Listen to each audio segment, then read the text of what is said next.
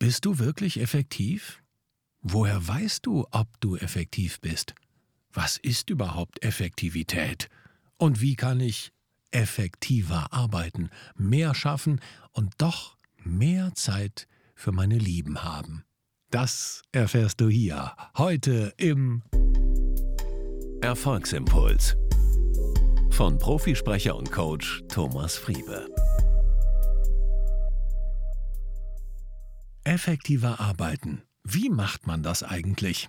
Gute Frage.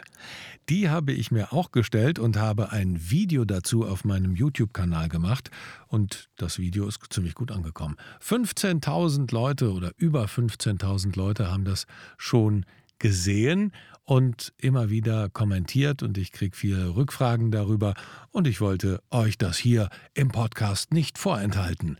Also hier ein Auszug aus meinem Video Effektiver arbeiten, Prioritäten setzen, Flow erleben. Ah, Flow. Und jetzt mal reingeflowt ins Video. Heute geht es um Effektivität. Ich saß neulich mit zwei Freunden zusammen und da kamen wir auf das Thema Effektivität.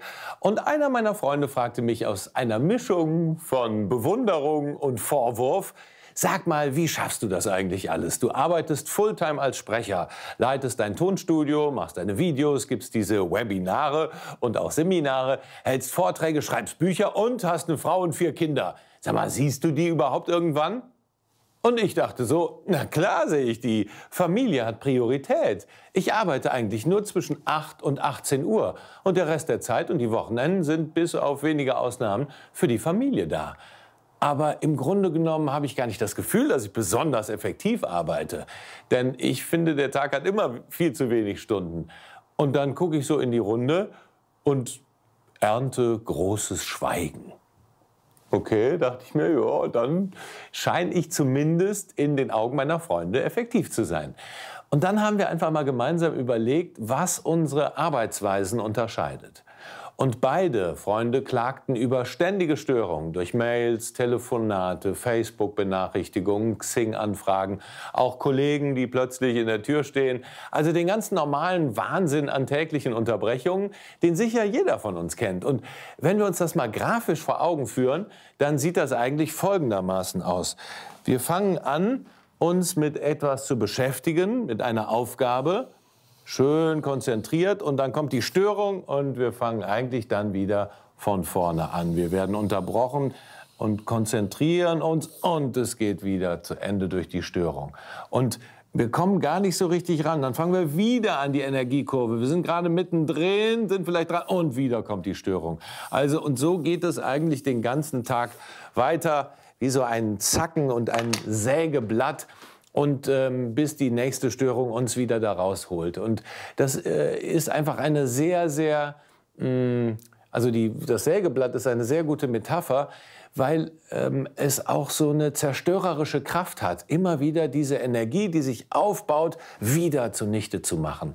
Also müssen wir versuchen, diese zerstörerische Kraft, die wirklich auch nervenaufreibend ist, zu reduzieren. Also was tust du dagegen? Du versuchst, diese Störungen zu vermeiden. Zum Beispiel durch das Telefon. Leite es um auf die Zentrale, einen Kollegen oder die Mailbox. Notfalls besprich deine Mailbox neu. Lieber Anrufer, ich bin bis 13 Uhr nicht erreichbar. Hinterlass mir eine Nachricht, ich rufe zurück, sobald ich eben diese Mailbox abgehört habe. Oder das Beispiel E-Mails. 90 Prozent aller E-Mails drehen sich sowieso nur um die Wünsche anderer Leute.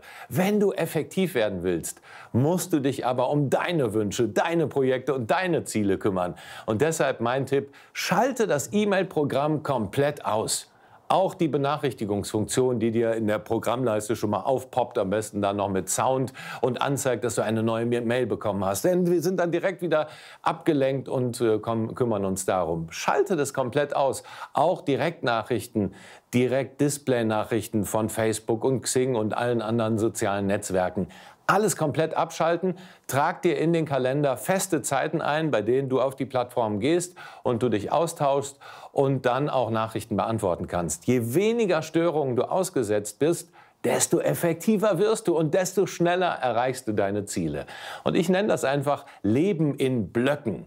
zwei, drei, vier Stunden ohne Unterbrechung und ohne Störung an einer Sache arbeiten, zu arbeiten, ist einfach nicht nur effektiv, es ist natürlich auch viel gesünder.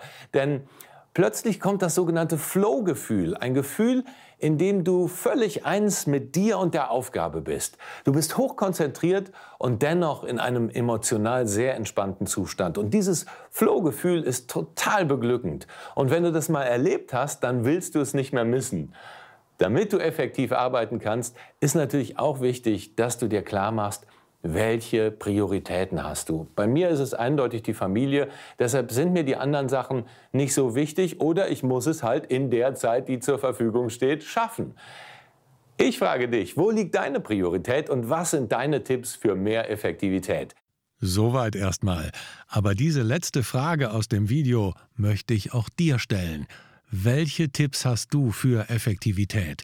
Schreib sie mir gerne auf www.thomasfriebe.com ins Kontaktformular oder hinterlass mir hier im Podcast eine Rezension, vielleicht auch mit einem super Effektivitätstipp.